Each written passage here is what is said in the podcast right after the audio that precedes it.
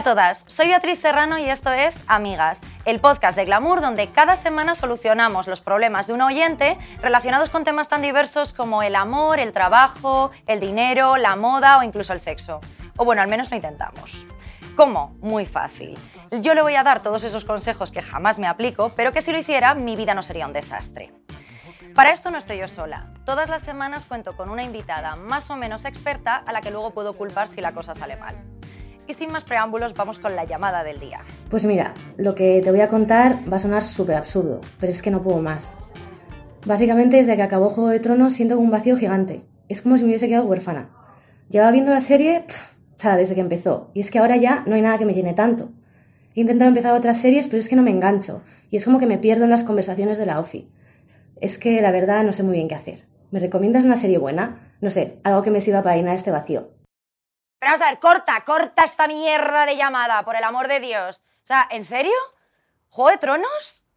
Mira, te diré una cosa. Yo he intentado hacer de esto un lugar muy especial. Un consultorio donde me podáis mm, contar vuestros mayores problemas, que no sintáis juzgadas, un espacio seguro. Jamás vais a verme miraros así, ¿sabes?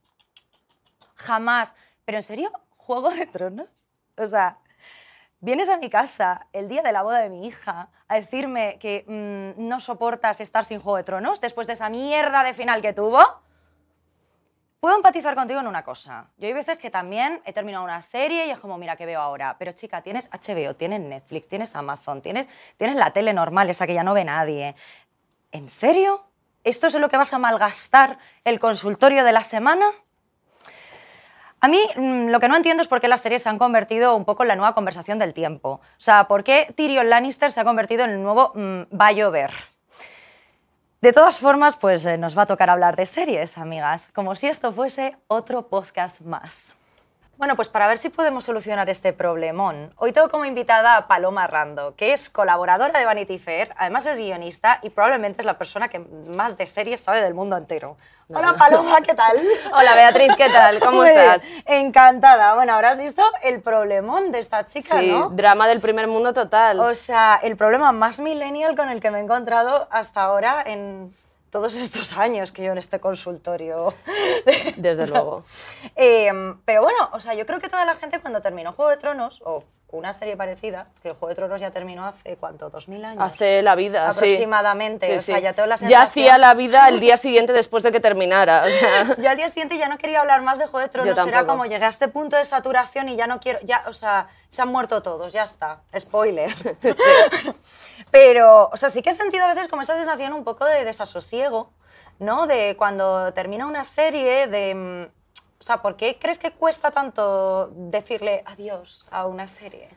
Hombre, yo creo que es muy difícil decir, o difícil decirle adiós a una serie si tienes algún tipo de implicación emocional con los personajes de la serie, porque hasta hace dos días las series que veíamos las veíamos semanalmente durante años. Entonces, digamos que esos personajes y sus avatares y las cosas que les ocurrían llenaban nuestro tiempo durante un periodo muy largo de tiempo. Ahora eso está cambiando tal vez con pues, las series de Netflix que nos dan todos los capítulos del tirón y se consume la tele de, de otra manera, pero despedir una serie como Juego de Tronos que hemos estado viendo durante aproximadamente ocho años, claro que nos ha ocupado durante esos ocho años una media de dos meses y pico, dos meses y medio, pues evidentemente dos meses cuesta. Y medio odiando a Jon Snow año tras año durante ocho años. Es que es mogollón de tiempo. Es mucho tiempo. Esto quería comentar contigo como el cambio este de paradigma después de Juego de Tronos. O sea, yo no sé por mucho que ahora se pongan de moda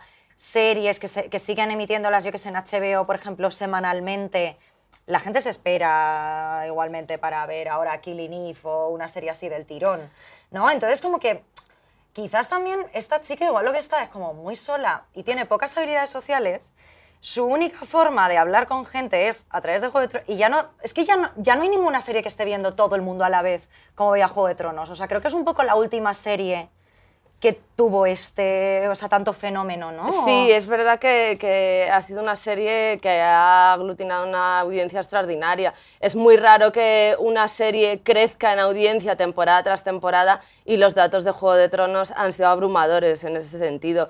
Eh, hay un artículo muy interesante de uno de los mejores críticos de televisión de Estados Unidos que se llama Matt Soler Sage que escribe en Vulture, y es- él se planteaba esto, si Juego de Tronos iba a ser la última serie que íbamos a ver juntos. Oh, yo creo que sí, ¿no? Y O sea, por ahora parece que sí, pero eh, tampoco sabemos eh, en qué va a evolucionar esto. Yo no creo que se esté consolidando eh, totalmente el fenómeno de deglutir una serie en dos días.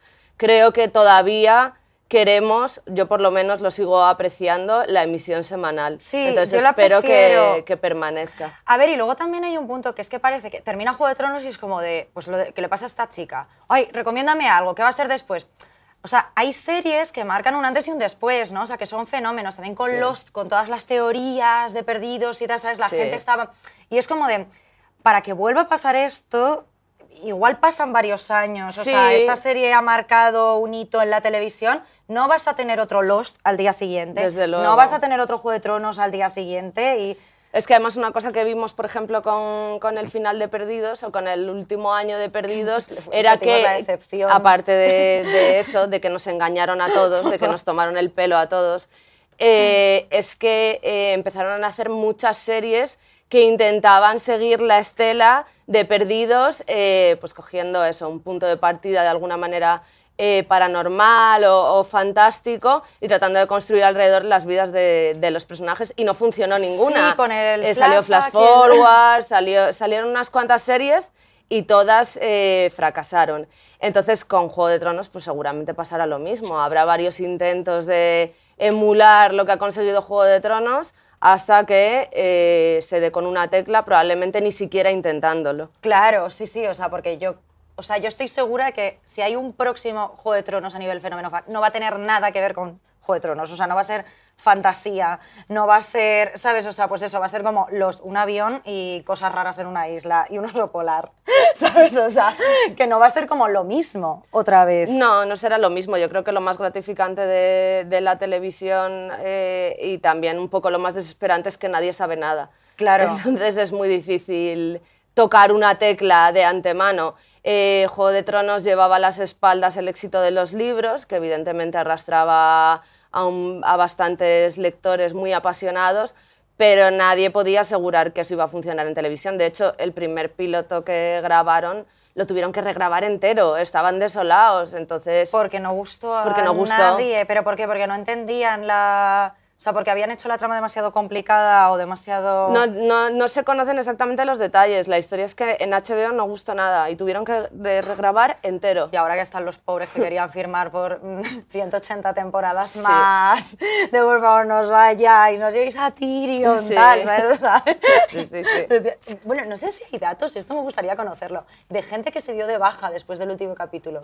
¿Esto conoces? Pues no están publicados esos datos, pero evidentemente una estrategia muy importante que ha hecho eh, HBO y cuyos resultados estamos viendo en estos meses desde que ha terminado Juego de Tronos es que evidentemente han diseñado su programación para que nadie se baje después de Juego de Tronos. Sí, porque nos han dado eh. Chernobyl, nos han dado Euforia, nos han dado la segunda temporada de Big Little Lies. Además han intentado hacer como eh, una programación muy multitarget para que no se baje nadie, porque Claro. Juego de Tronos en ese sentido ha sido una serie muy aglutinadora. HBO que históricamente se ha caracterizado por tener un perfil como muy masculino de mediana edad, Sí. ahora está desde los últimos 5 o 6 años y en parte también gracias a Juego de Tronos está virando un poco el perfil y ahora han preparado todo lo grande para después de Juego de Tronos. Claro, claro, hombre, Big Little... Mira, Big Little Lies. Big Little Lies te la podrías ver después de Juego de Tronos, por Sí, ejemplo. sí, Esa, sí, eh, podría ser una- una recomendación. Conforme vayan saliendo, cógete una libretita y vetelas apuntando. Sí. Eh, a mí una de las cosas que me suceden es que en realidad yo no sé si es bueno, esto es como... eh, ¿Hasta qué punto es bueno tener como tantísima elección? Porque a mí lo que me supone es que me, o sea, me satura. Cuando quiero elegir una serie nueva es de no sé eh, por dónde tirar, ¿sabes? Y al final voy como a la comfort food de las series, o sí, sea... sí, no me extraña. Al final quieres ver la que se avecina. Sí, o sea, y ahora estoy viendo como eh, eh, Brooklyn Nine-Nine, ¿sabes? Como así, porque es como, es que no puedo, es que yo no quiero elegir, yo quiero que se tomen decisiones, yo quiero que alguien del HBO me venga y me diga, mira, tía, Tienes que ver no esto. pierdas Que los algoritmos el net". funcionen, de verdad. Sí, o sea, de, y eso sí que me parece como que es como, al final es, mm, eh, pues demasiado, tú llegas a casa, estás cansado, estás tal, y estar pasando dos horas, sentir que has perdido el tiempo yendo de plataforma a plataforma, o sea, no sé hasta qué punto. Sí, eh, Es como, ¿podéis poner una serie? sí, solo una. Una. ¿Podemos volver a tener la 1 y la 2? Sí. Y ya está. O sea, yo echo de menos y que a las 12 se acabe Se la y la carta de ajuste. La carta de ajuste Eh, hasta, la- hasta las 8 de la mañana al día siguiente. Yo no puedo con tanta lección, o sea... Se supone que vivimos en lo que en los últimos años, los últimos 3-4 años, se ha dado en llamar la Peak TV. Entonces, esto quiere decir que, el- que la producción de series ha aumentado drásticamente. Eh, dos- en 2017, solo en Estados Unidos, para que te hagas una idea, se produjeron eh, lo que ellos llaman shows con guion, eh, 487. Eso es una barbaridad. Eh, parecía que no iba a subir y en 2018 se produjeron 495.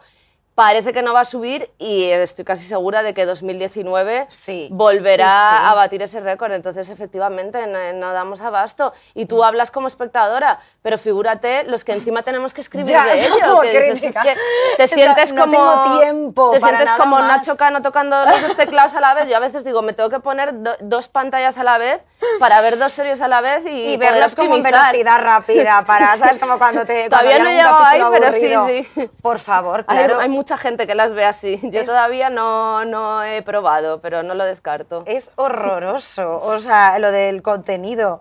Eh, a mí me interesa también mucho de por qué, em, por qué las series han sustituido, o sea, por qué las series se han convertido en esta conversación eh, de bar. O sea, no sé si llega a ser por el punto de, o sea, de bar o en la oficina, es como de todo el mundo habla de series, todo el mundo te recomienda una serie, de pues estoy viendo una serie, he visto este documental de Netflix, tal. O sea, que hay una parte que es como que Ahora, pues desde que tenemos todos los servicios de streaming, es verdad que todos estamos como mucho más activamente, como que ya la tele nos había aburrido un poco, antes te las tenías que descargar tú ilegalmente, mm, y ahora es como que estamos todos eh, la misma onda.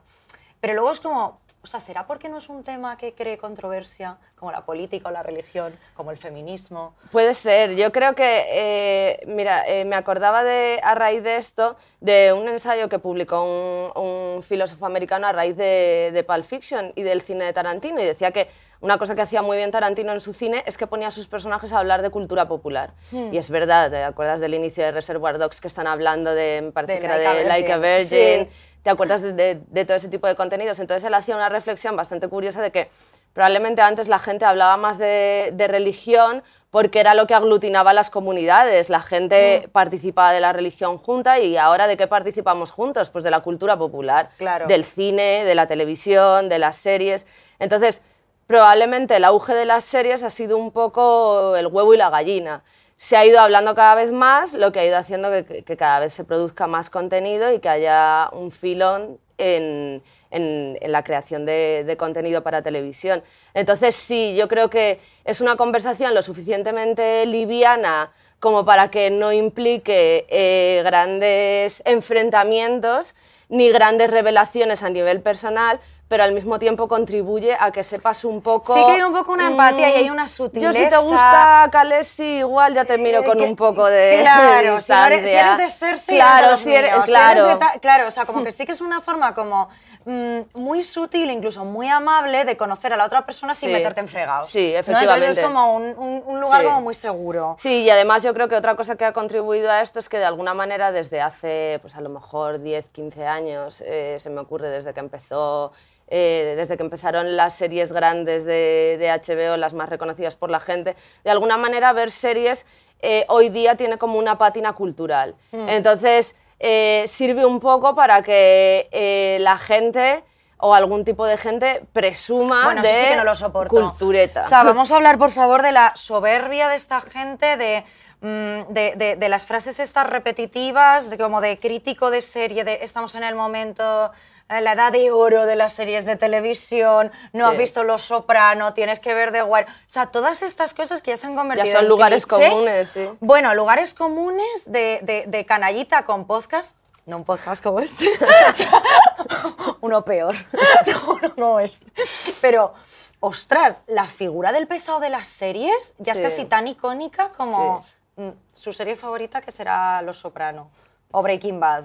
Sí, a mí me resulta curioso porque hace unos años, o sea, hace ya unos cuantos años, eh, si tú te quedabas un día en casa para ver la tele porque no te apetecía salir, eras como el apestado. Y ahora es como que mm, no se puede tener una conversación con alguien sin hablar de, series. Más cuando te dedicas a esto probablemente es de las primeras cosas que te preguntan. Yo tengo amigos que me escriben, oye, ¿qué veo ahora? No cómo estás, ni, ni qué haces, ni oye, vamos a quedar a tomar unas cañas. No, no, ¿cuál es la siguiente que tengo que ver? Igual la chica es tu amiga. La Igual- chica la igual te conozco. Que no le has contestado a ningún mensaje Sí, y ha puede tenido que ser. venir aquí a comerme a mí la cabeza. Y tú me has traído a mí. Y yo te he traído a ti, con lo cual se cierra el círculo. Eh, ¿Tú crees que disfrutamos más de las series? Bueno, si hay algún punto de comparación, más o menos que antes. Porque sí que es cierto que ahora como que yo noto que como una, una especie de consumo como muy compulsivo.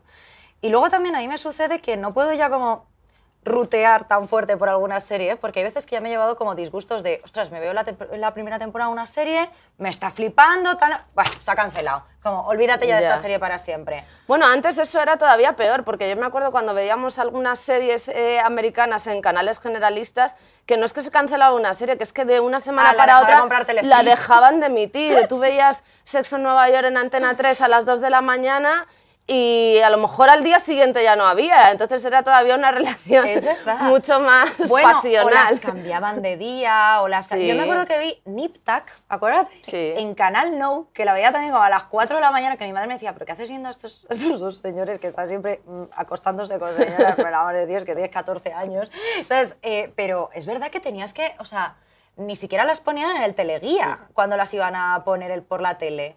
Eso sí que era Sí, fenómeno yo- fan. Sí, yo creo que era un placer mucho menos consciente, eh, mucho menos compartido, igual compartido más en, en petit comité, con tus amigos más cercanos. Entonces yo creo que por, unas, por una parte hemos ganado a la hora de que se pueda hablar más y esté más generalizado, pero por otra hemos perdido que es eh, esa cosa de que tampoco éramos conscientes de estar haciendo nada extraordinario porque ver series no es hacer nada extraordinario. Claro, es- sí, es eso. Ahora le hemos dado un halo cultural muy Claro. heavy y, y además es eso, como de la diferencia. O sea, porque en realidad nadie está hablando de series malas. O sea, nadie habla como de guilty pleasure. Bueno, que el guilty pleasure, o sea, el tema del placer culpable es algo que a mí siempre me ha dado como mucho coraje. Porque como, mira, para mí el placer culpable es el fútbol. No son las cosas de mujeres que llamáis vosotros que son placeres culpables. Para mí tampoco el fútbol, pero O sea, sí, Pues para mí es como, o sea, no entiendo por qué, como que todo lo femenino es placer culpable y lo masculino no se considera Sí, placer culpable, sí. el ve- ver deporte o algo Sí. así. Pero eso como que hablamos además de series como buenas constantemente, haciendo, o sea, como que nos definimos un poco a través de Sí. las series, ¿no? De lo que nos gusta. Sí. No hablamos de series un poco basurilla. Sí, es eso. Yo creo que también ese, eh, hay, hay ese cierto snobismo a la hora de, de ver la televisión. Entonces, pues a todo el mundo se le llena la boca hablando de Chernóbil, que Claro. evidentemente es una serie extraordinaria, pero muy Y poca looks, gente sí. es capaz de reconocer pues que ve, no sé, Amares para siempre, que a mí me parece una, una serie extraordinaria. El secreto del puente viejo. Claro. Mira, creo que Paquita Salas ha hecho mucho por recuperar como Sí. todo eso tal, mencionando series de estas del secreto del puente viejo, Sí. la de, ¿cómo se llama esta de médicos? Que flipa mi abuela. Hospital Valle Norte o Centro Médico. No, la de centro médico, la que cuentan, que es horrorosa, me encanta, me encanta. Bueno, eh, vamos a hablar del spoiler, por bien. favor, el reinado del spoiler, que ahora parece que es peor, o sea, que casi es mejor mm, liarte con el novio de tu amiga que Sí, contarle sí, un sí. spoiler. Ro- eh, róbale todo su dinero, pero no le hagas spoilers. Sí, sí, totalmente. Me interesó mucho de, bueno, hay varias gente ya con esta corriente. Yo solo leí en Twitter a Nacho Vigalondo, el director Mm. de cine, que decía que si un spoiler se carga la serie que estás viendo es porque en realidad la serie no es tan buena. Que si fuese tan buena, o sea que, claro, luego lo comparaba con, bueno, pues yo cuando me he leído mm, Madame Bovary, pues ya sabía que esta mujer se suicidaba No y es verdad que no, no me ha resultado... No. Pero claro, pues en eh, pues es un juego de tronos, un tal, es verdad que tienen como, son muy efectistas. Entonces, un Sí. spoiler. Sí, ¿Tú yo, qué opinas sobre esto? yo creo que hemos perdido un poco el oremus con la cuestión de los spoilers. Yo creo que hay gente ya que incluso no quiere que le digas si te ha gustado o no, porque eso ya lo considera un spoiler, ¿no? Ni siquiera es parte del argumento, simplemente te estoy diciendo me ha gustado o no me ha gustado. Pues no, yo creo que, que hemos perdido un poco, un poco la razón con los spoilers. Me acuerdo, no, no me acuerdo qué revista de televisión era, eh, en, en España en los 80, cuando iba a acabar Verano Azul, Ah, que publicaron sacó la portada de Chanqueta Chanquete muerto". muere, Chanquete muere, y no pasó nada. No, no pasó nada. Bueno, que tú sepas, o sea, porque no había hubo Twitter, no No, había hubo Twitter. disturbios, pero es verdad que no había Twitter, entonces no, no podemos medir esa indignación de sofá. Pero yo creo que sí, que hemos perdido un pelín la cabeza con todo esto. Es verdad que hay series que son muy efectistas, yo pienso, por ejemplo, en, en Alias, que tenía esos giros locos de guion, o incluso giros de perdidos, que tal vez sí me, sí me habría dado rabia saber de Saberlo, antemano. claro. Pero aún así yo personalmente siempre disfruto más de cómo se llega ahí que de a dónde hay que llegar. Claro. Entonces, bueno. Bueno, hace poco lo que sí que tuvo un montón de polémica fue con Narcos, que publicaron, el- o sea, publicaron, hicieron eh, los anuncios de la segunda temporada que aparecía Pablo Escobar muerto. Sí. Y la gente se quejaba en plan, pero vaya spoiler, y es como, pero hijo mío, o sea, Sí, sí, es... es- como, no sé, o sea, una peli de la Segunda Guerra Mundial, oye, a Hitler le pasa no sé qué, Ay, no, Ya, por favor. sí, eso O pasa sea, siempre con las, con las películas y con las series Con históricas. Chernobyl también Con tenía Chernobyl críticas igual. de, pero no contéis muy lo que pasa. Sí. Es como, bueno, hijo mío, o sea, no sé, estos son Sí, eh, sí. cosas históricas, ¿no? no Sí, que igual hay que decir a veces adiós a las series y hola a los libros. Hola a la historia. Sí. Quítate de Netflix. Sí, la verdad es que sí. Em, claro, pero hay un punto que es lo que tú dices, que la gente parece que está, o sea, que ya simplemente el otro día leí un tuit de si me has puesto una cosa que tú ya has visto y me miras con determinada cara, eso también se considera spoiler. Y es como, hijo mío, es que no, o sea. Es que al final vamos a ser como los, los señores de Wally, que vivimos aquí Sí, en nuestra sí. pantallita, que no queremos hablar con nadie. Total, yo escribo todo con spoilers, ¿eh? ¿Ah, Y sí? el que entiendo que quien quiera leer sobre una serie la ha visto, porque si Total, no- claro, porque es que si no.